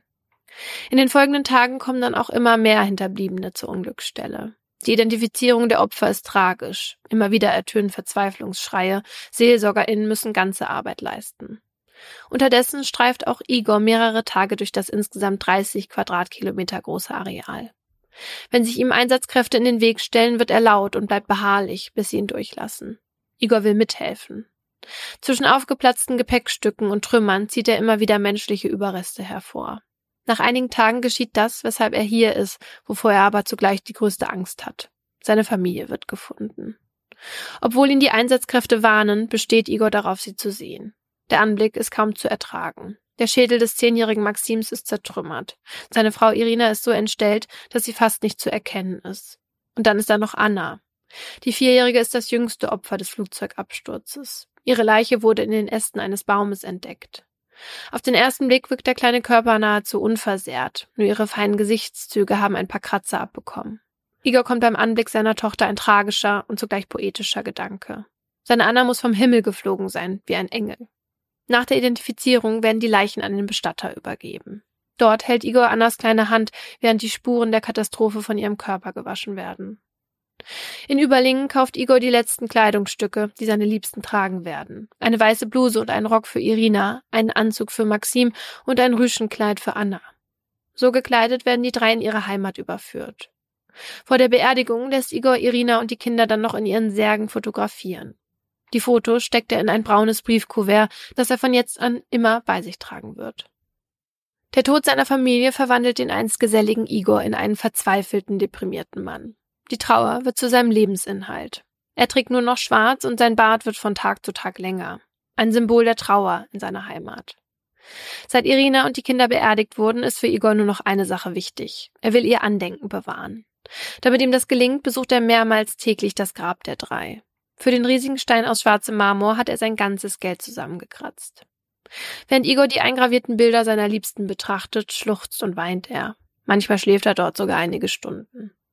Doch nicht nur der Friedhof ist für den 46-Jährigen ein Platz zum Trauern geworden. Auch sein Wohnzimmer hat er in eine Gedenkstätte verwandelt. Wo die vierköpfige Familie einst schöne Stunden verbrachte, erinnern Igor nun die Betten der Toten an den schmerzhaften Verlust. Er hat sie in die Mitte des Raumes gestellt und Erinnerungsstücke darauf platziert. Schmuck und Parfüm von Irina, Spielzeug von Maxim und Anna. In den Alltag zurückkehren kommt für Igor nicht in Frage. Seit Irina, Maxim und Anna ums Leben gekommen sind, lebt er vor allem von Spenden, die man in seiner Heimat für ihn gesammelt hat. Als Architekt und Bauingenieur hat er seither keinen einzigen Tag mehr gearbeitet. Er konzentriert sich nur noch auf die Mauer, die er zwischen sich selbst und der Außenwelt errichtet. Selbst nachts kann er seinen Gefühlen nicht entkommen. In seinen Träumen hört er die Hilfeschreie seiner Kinder. Wenn er dann aufschreckt, hält ihn ein grausames Kopfkino wach. Er fragt sich, ob seine Familie leiden musste, ehe sie starb, wie viele Minuten Maxim und Anna Todesangst hatten. Igor stellt sich vor, wie auf der Blackbox der russischen Maschine das Kreischen der vielen Kinder zu hören ist, und er fantasiert darüber, wie die Piloten der DHL-Maschine betrunken im Frachtraum schlafen und schuld an all dem Leid sind. Die Frage nach der Schuld ist eine große in Igors neuem Leben. Dass seine Gedanken über die betrunkenen Piloten Quatsch sind, ist ihm klar. Immer wieder haben Medien darüber berichtet, was am 1. Juli 2002 am Himmel über dem Bodensee geschah. Daher weiß Igor, dass ein diensthabender Fluglotse falsche Entscheidungen getroffen hat und es deshalb zur Katastrophe kam. Der Mann bat nicht um Hilfe, als ihm die stressige Nachtschicht über den Kopf wuchs und griff zu spät ein, als die beiden Maschinen in gleicher Flughöhe aufeinander zuflogen. Und damit nahm das tragische Unglück seinen Lauf. Was Igor besonders belastet ist, dass er bis heute, fast ein Jahr nach dem Unglück, keine Entschuldigung erhalten hat. Weder von der Firma Sky Guide noch von dem Lotsen selbst. Auch von einem baldigen Gerichtsverfahren ist keine Rede. Wird jemals jemand für den Tod seiner Familie zur Verantwortung gezogen? Igor glaubt nicht dran. Er ist sich sicher, die Firma Sky Guide will sich aus der Affäre ziehen. Eine Überzeugung, die sich weiter verfestigt, als Igor am 1. Juli 2003 nach Überlingen reist. Es ist der erste Jahrestag der Flugzeugkatastrophe. Wie Igor sind zahlreiche Hinterbliebene an den Unglücksort zurückgekehrt, um an einer Gedenkfeier für die 71 Opfer teilzunehmen. Die Firma Sky Guide lehnt in dieser Zeit sämtliche Gespräche ab. Das weiß Igor von dem Anwalt, der ihm und den anderen Hinterbliebenen zur Seite steht. Umso überraschter ist Igor, als ihn ein anderer Angehöriger auf einen Mann im dunkelblauen Anzug hinweist. Er sei der Direktor von Sky Guide. Igor geht zu ihm, will seiner Wut über das Schweigen der Firma Luft machen. Sie haben meine Kinder getötet und wollen nicht mit mir sprechen? fragt er den Geschäftsführer gerade raus. Schauen Sie, das sind meine Kinder. Igor zieht das braune Kuvert aus der Jacke und hält dem Direktor die Fotos seiner toten Liebsten vors Gesicht. Der Sky Guide-Chef betrachtet sie nur verunsichert. Igors Auftritt scheint aber Eindruck hinterlassen zu haben. Denn nur einen Tag später finden sich er und die anderen Angehörigen in einem Konferenzzimmer am Züricher Flughafen wieder. Auf Einladung von Sky Guide. Igor ist hoffnungsvoll. Vielleicht bekommt er nun endlich die lang ersehnte Entschuldigung. Doch stattdessen hört er in den nächsten Minuten einen PowerPoint-Vortrag, in dem VertreterInnen von Sky Guide jedes Wort mit Bedacht wählen. Die Flugzeugkollision sei teilweise auf Fehler des Unternehmens zurückzuführen. Mitverantwortung ist ein Wort, das besonders häufig fällt. Entschuldigung dagegen hört Igor kein einziges Mal. Er ist außer sich. Für ihn sind das alles nur geschwollene, leere Phrasen, ein erbärmliches Herumtänzeln um das Wesentliche. Dass Sky Guide ihm alles genommen hat, was ihm je wichtig war. Igor reicht es jetzt. Er verlangt den Fluglotsen zu sprechen, der in der Nacht Dienst hatte. Doch man wehrt ab. Der Lotse sei derzeit im Urlaub. Ausreden, ist Igor sich sicher. Alles nur Ausreden. Ein halbes Jahr später in einem Einfamilienhaus in der Schweizer Stadt Kloten. Um kurz vor 18 Uhr sitzt Sven vor dem Fernseher, während seine Frau Mette oben bei den drei Kindern ist. Eineinhalb Jahre ist es her, als er an jenem Abend im Kontrollzentrum saß und das Unglück vor dem Bildschirm seinen Lauf nahm. Als ein Blick beiläufig in den verschneiten Garten fällt, ist das TV-Programm plötzlich nicht mehr interessant. Obwohl es an diesem 24. Februar 2004 bereits dämmert, kann Sven die dunkle Gestalt deutlich erkennen, die auf einem der Terrassenstühle sitzt. Wer ist das denn? Der 36-Jährige ist skeptisch, aber er öffnet die Terrassentür und tritt hinaus in den Winterabend. Da erhebt sich die Gestalt und kommt auf Sven zu. Ich bin Russland, sagt der Fremde mit dem langen Bart. Offenbar die einzigen deutschen Worte, die er spricht. Denn als Sven irritiert einen Schritt zurückweicht, holt der Mann einen braunen Umschlag aus seiner Manteltasche. Mira, versucht er es nun auf Spanisch. Schau, heißt das übersetzt. Sven ist die Situation unheimlich. Er will, dass der Unbekannte mit der finsteren Miene verschwindet. Immer wieder zeigt Sven deshalb auf eine Stelle außerhalb seines Gartens und hofft, dass der Mann versteht, dass er gehen soll. Doch der denkt nicht daran. Er lässt nicht locker. Immer wieder hält er ihm das Briefkuvert entgegen. Dann macht Sven eine Handbewegung, wodurch der Umschlag dem Fremden aus der Hand fällt. Offenbar ein Fehler, denn als das Kuvert zu Boden segelt, sieht der Fremde rot. Als wenig später Rettungskräfte die Terrasse betreten, ist der weiße Schnee getränkt mit rotem Blut. Für Sven kommt jede Hilfe zu spät. Sein lebloser Körper ist von zahlreichen Stich- und Schnittverletzungen gezeichnet. Vor allem der Rumpf ist übel zugerichtet. Aber auch die aufgeschnittenen Mundwinkel machen deutlich, Sven wurde regelrecht hingerichtet. Dafür sprechen auch die Angaben seiner Frau Mette. Sie hatte von draußen Schreie gehört und ihren Mann dann stark blutend auf der Terrasse entdeckt. Neben ihm ein schwarz gekleideter Fremder mit einem Messer in der Hand. Daraufhin flüchtete sie mit ihren Kindern zu einer Nachbarin und wählte den Notruf. Was ist in der unauffälligen Wohnsiedlung im beschaulichen Kloten passiert? Die Zürcher Kantonpolizei hat schnell eine Spur, denn Sven war zwar kein Prominenter, aber auch kein Unbekannter. Als am 1. Juli 2002 zwei Flugzeuge über dem Bodensee ineinander flogen, war er der diensthabende Fluglotse. Zwar sind die Untersuchungen zu der Kollision auch heute, anderthalb Jahre nach der Katastrophe, immer noch nicht abgeschlossen. Dass Sven damals alleine im Kontrollraum war und falsche Entscheidungen traf, steht jedoch inzwischen fest. Um zu klären, ob seine Tötung der Racheakt einer hinterbliebenen Person war, werden die Angehörigen der Opfer des Flugzeugunglücks unter die Lupe genommen. Dabei berichten mehrere von der Gedenkfeier vor sieben Monaten und dem einen Gast, der immer wieder nach dem Fluglotsen der Unglücksnacht verlangte. Eine vielversprechende Fährte für die ErmittlerInnen. Sie vergleichen die Namen der Fluggäste des Flughafens Zürichs und nahegelegener Hotels mit denen der Angehörigen und landen einen Treffer. Am 25. Februar, nur einen Tag nach der Bluttat, verschaffen sich Polizeibeamtinnen am Nachmittag Zutritt zu einem Zimmer des Welcome Inn. Der Hotelgast, den sie vorfinden, liegt entspannt in Straßenkleidung auf dem Bett. Fast so, als hätte er auf sie gewartet. Es ist 16.10 Uhr, als bei Igor die Handschellen klicken. Die Verhaftung im Fluglotsenmord, wie die Boulevardpresse Svens Tötung nennt, zieht weite Kreise. Und ebenso schnell, wie sich die Nachricht verbreitet, dass ein Hinterbliebener des Überlinger Flugzeugunglücks der Täter sein soll, werden dazu Stimmen laut. Denn darüber, wie die Tat moralisch zu bewerten ist, gehen die Meinungen auseinander. Viele der anderen Hinterbliebenen heißen sie nicht gut. Sie sorgen sich, dass die Tötung des Fluglotsen das Flugzeugunglück überschattet. Und sie haben Angst, dass die rechtliche Aufarbeitung schwierig wird, da mit dem getöteten Fluglotsen der wichtigste Zeuge fehlt. Doch es gibt auch Menschen, die Igor aus der Ferne den Rücken stärken. Dazu zählen nicht nur Verwandte und Freundinnen in seiner Heimat, sondern viele Menschen in Russland. Sie sind der Ansicht, dass Igors Racheakt richtig gewesen sei. Kurz bevor der Prozess gegen ihn beginnt, führt eine russische Tageszeitung eine Umfrage durch. Sollte man Igor freisprechen? Rund 70 Prozent der LeserInnen stimmen für Ja. Ein klares Bekenntnis. Wer hat die Umfrage gemacht? Eine russische Tageszeitung. Geht's noch? also. Mhm. Das ja. ist ja absurd.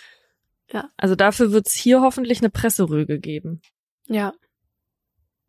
Aber so versammeln sich nicht nur deutschsprachige JournalistInnen vor dem Obergericht in Zürich, als dort am 25. Oktober 2005 der Prozess gegen Igor beginnt. Das russische Medieninteresse ist so groß, dass die Verhandlung kurzfristig in den größten Saal verlegt werden muss. Verwandte von Igor sind extra in die Schweiz gereist, um ihn zu unterstützen, und sogar der Präsident von Nordossetien ist anwesend, als Igor unter Blitzlichtgewitter in den Raum geführt wird. Ihm legt der Staatsanwalt nun zur Last, den Fluglotsen Sven am Abend des 24. Februar 2004 mit mehreren Messerstichen getötet zu haben. Ein Vorwurf, den Igor in den gerade einmal zwei Verhandlungstagen, die das Gericht angesetzt hat, nicht bestreitet. In Vernehmungen hat er immer wieder Aussagen getätigt wie, er habe Sven zu Hause aufgesucht, könne sich aber an nichts mehr erinnern, nachdem die Fotos seiner toten Familie zu Boden gefallen seien. In der Untersuchungshaft meinte er dann nüchtern, man müsse wohl annehmen, dass er der Täter sei. Es sind Sätze, die das Gericht als Geständnis wertet und die zugleich von weiteren Indizien gestützt werden. So hatte man sowohl an Igors Mantel als auch an dem braunen Kuvert Blut entdeckt, das mittels DNA-Analyse Sven zugeordnet werden konnte. An der Tatwaffe, einem Schweizer Taschenmesser, das in einem Garten nahe des Tatorts gefunden wurde, waren Faserspuren von Igors Mantel. Dass Igor Sven getötet hat, daran hegt vor Gericht niemand ernsthafte Zweifel. Klärung bedarf dagegen die Frage nach Igors Zurechnungsfähigkeit. Beantworten soll sie ein psychiatrischer Gutachter. Er ist überzeugt, dass Igor durch den tragischen Tod von Irina, Maxim und Anna und die schrecklichen Bilder, die er an der Unglücksstelle gesehen hat, eine posttraumatische Belastungsstörung entwickelt habe, die noch immer bestehe.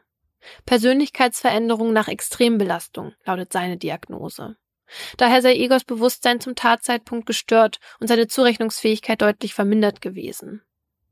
Davon ist auch das Gericht überzeugt, was schließlich dazu führt, dass sich diese Diagnose strafmildernd auf das Urteil auswirkt, das der Vorsitzende am 26. Oktober 2005 verkündet. Igor wird wegen der vorsätzlichen Tötung an Sven zu acht Jahren Haft verurteilt. Doch mit dem Urteil sind weder Staatsanwaltschaft noch Verteidigung zufrieden. Beide Parteien legen Beschwerde beim zuständigen Kassationsgericht ein. Das bestätigt zwar den Schuldspruch und die Qualifikation der Tat als vorsätzliche Tötung, das Strafmaß soll aber nochmal angepasst werden. Es kommt zu einem zweiten Prozess im Juni 2007, bei dem Igor zu einer Freiheitsstrafe von nur noch fünf Jahren und drei Monaten verurteilt wird. Mit der Bestätigung des Bundesgerichts im November desselben Jahres wird das Urteil rechtskräftig. Das herabgesetzte Strafmaß hat Folgen. Da Igor zu diesem Zeitpunkt bereits dreieinhalb Jahre in Haft sitzt, erlässt ihm das Obergericht das letzte Drittel seiner Strafe.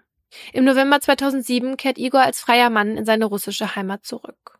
Von vielen wird der 51-Jährige mit metaphorischer Kusshand empfangen und wie ein Held gefeiert.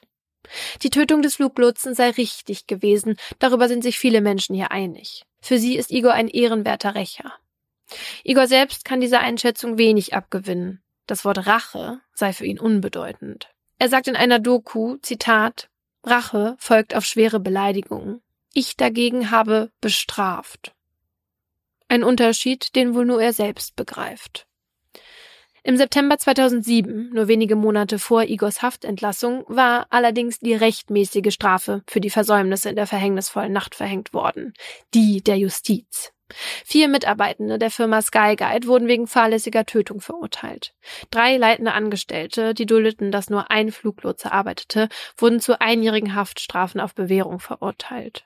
Dem Leiter der Wartungsarbeiten, die dazu geführt hatten, dass das Telefon tot war und das Kollisionswarnsystem nur eingeschränkt funktioniert hatte, wurde eine Zahlung von 8000 Euro auferlegt. Der Fluglotse, der Sven allein gelassen hatte, wurde freigesprochen. Unter anderen Umständen hätte wohl auch Sven mit ihm auf der Anklagebank gesessen. Doch sein Urteil fiel schon 2004. Nicht im Gerichtssaal, sondern auf seiner verschneiten Terrasse. Gesprochen von einem trauernden Angehörigen.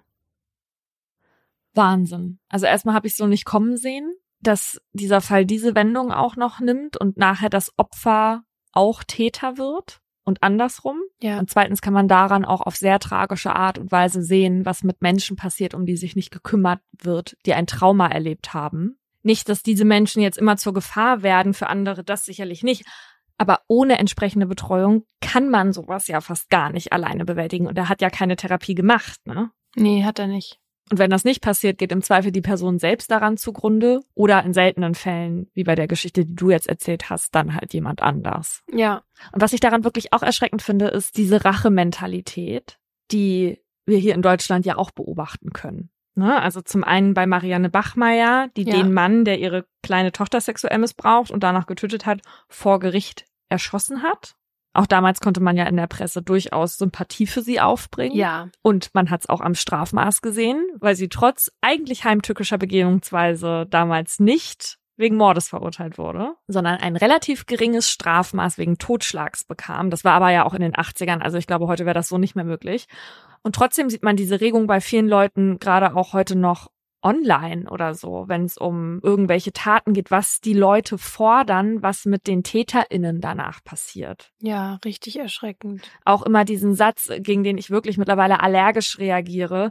TäterInnen hätten ihr Recht auf alles verwirkt in dem Moment, wo sie einer anderen Person etwas angetan haben. Und so einen Kommentar habe ich auch letztens erst unter einem Post von uns gelesen, von wegen, dass der Täter das Recht auf sein Persönlichkeitsrecht verwirkt hätte. Und dann wurde einfach der wahre Name des Täters da unter dem Post gepackt, wo ich mir dann auch so denke, ja, was soll das jetzt? Naja, und vor allem sei froh, dass es eben genau so nicht ist. Es gibt ja genug Länder auf der Welt, die keine Rechtsstaatlichkeit wie wir haben. Und der Wunsch, in so einem Land zu leben, irritiert mich meist, denn es ist ja eine Fehlannahme davon auszugehen, dass das dann nur die richtigen in Anführungsstrichen treffen würde, also TäterInnen, sondern das wirkt sich ja auch auf dein Recht aus. Aber egal. Und was ja das an dem Fall ja noch viel schlimmer macht, ist, diese Rache ist ja für einen Fehler, den ein Mensch Hm. begangen hat. Hm. Es war ja nicht so, wie im Fall von Marianne Bachmeier, dass da eine schreckliche Tat begangen wurde im Vorfeld, sondern dass hier einem Fluglotsen irgendwie die Verantwortung über den Kopf gewachsen ist, der da im Chaos saß und dann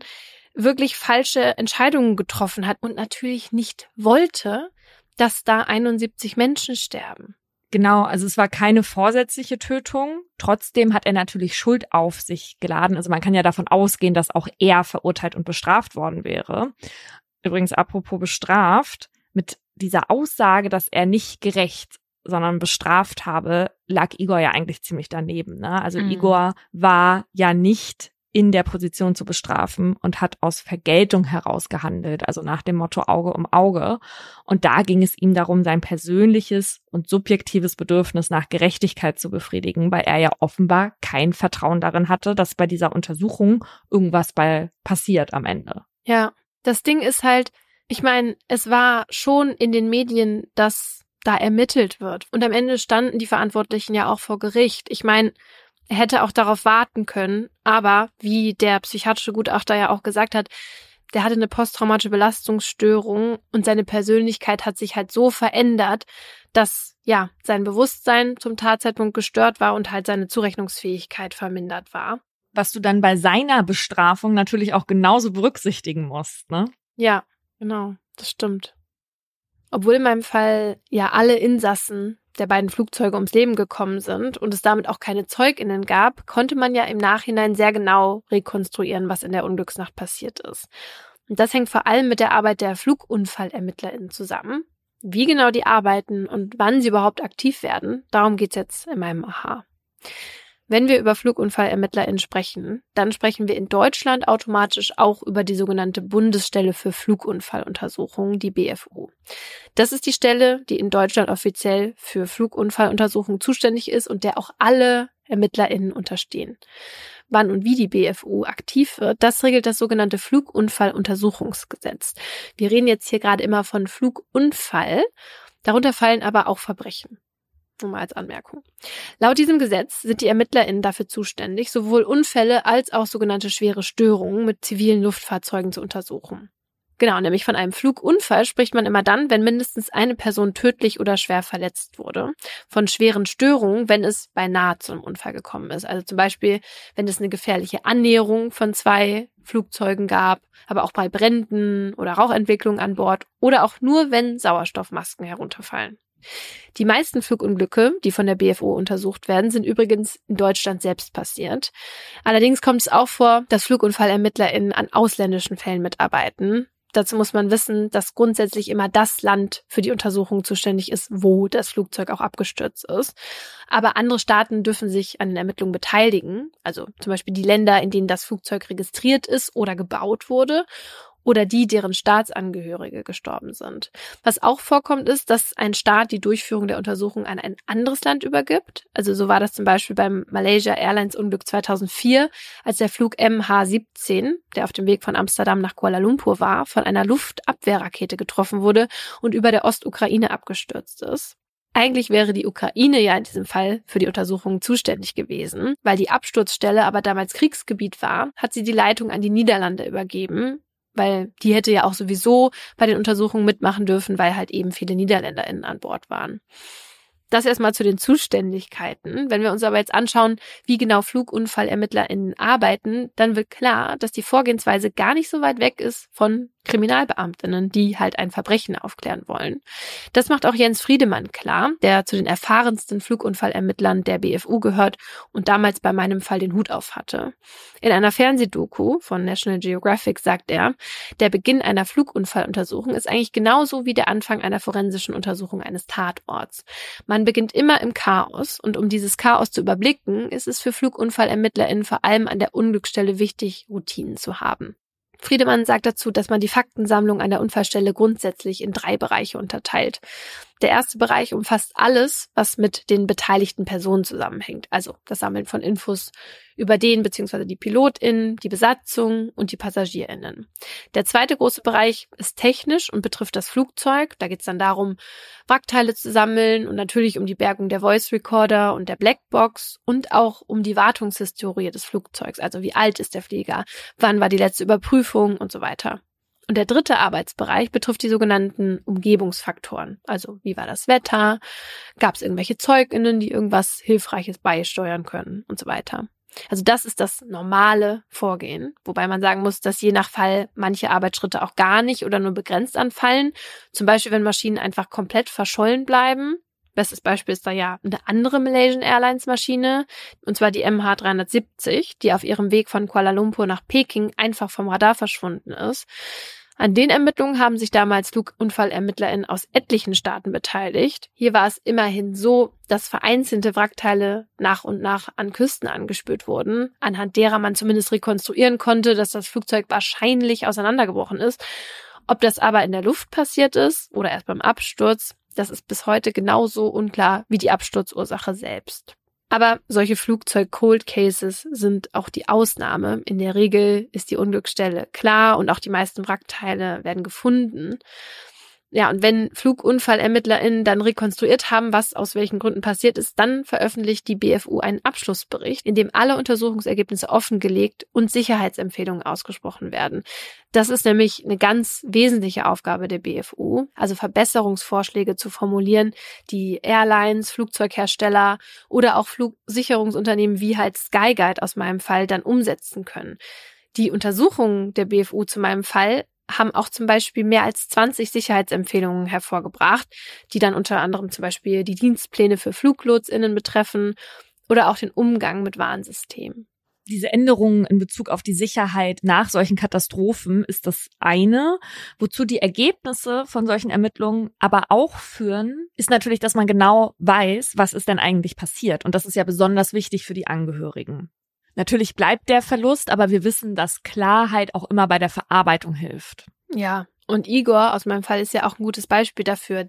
Also bei dem war das so, dass diese, dass diese ganzen Fragen ja auch dazu geführt haben, dass es ihm so schlecht ging. Wobei man ja sagen muss, dass Igor nicht nur das Wie, sondern vor allem auch das Wer beschäftigt hat. Mhm. Die Frage, wer für das Flugzeugunglück verantwortlich ist und damit ja dann auch Schuld am Tod seiner Familie hat. Ja, und das ist zum Beispiel so ein Thema, mit dem sich FlugunfallermittlerInnen überhaupt nicht beschäftigen, also mit der Schuld im juristischen Sinne. Das sieht man auch schon während der Ermittlungen, weil parallel zu den Flugunfalluntersuchungen gibt's halt auch immer diesen staatsanwaltlichen Untersuchungsteil. Das muss man sich dann so vorstellen, dass es an der Absturzstelle und auch anschließend immer wieder zu Kooperationen zwischen Polizei und FlugunfallermittlerInnen kommt. Also zum Beispiel, wenn man Spuren sicherstellt oder halt nach Wrackteilen sucht. Da ist es jetzt nicht so, dass jeder ermittlungstechnisch da komplett sein eigenes Ding macht, sondern da redet und arbeitet man halt zusammen, sodass beide Seiten am Ende dann die gleichen Infos haben. Aber die Konsequenzen, die sich dann daraus ergeben, sind komplett unterschiedlich. Ne? Also FlugunfallermittlerInnen, denen geht es vor allem um die Sicherheitsempfehlungen. Und Polizei und Staatsanwaltschaft, die wollen ja die Schuldfrage klären. Und diese Trennung ist auch der Grund, warum Abschlussberichte der BFU nicht als gerichtliche Gutachten verwendet werden können.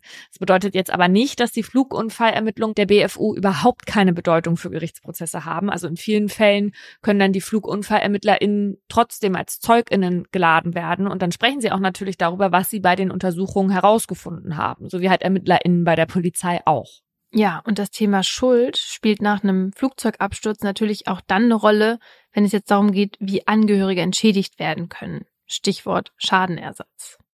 Da geht es dann zum einen um materielle Schäden, die durch den Tod einer Person entstanden sind, also Verdienstausfälle, Beerdigungskosten und so weiter, aber auch um Schmerzensgeld, das diesen emotionalen Verlust und Kummer kompensieren soll. Oft gibt es bei dem Thema dann außergerichtliche Einigungen, aber wenn nicht genau klar ist, wer die Schuld oder zumindest Mitschuld hat, dann geht's in der Regel vor Gericht. Also bestes Beispiel ist da der German Wings Fall, von dem wir in Folge 42 erzählt haben, in der es ja auch genau um das Thema Verantwortung ging. Da hatte ja ein depressiver Pilot das Flugzeug, das er geflogen hat, vorsätzlich zum Absturz gebracht, um sich zu suizidieren. Da kam dann halt aber ja nicht nur er ums Leben, sondern alle Menschen an Bord.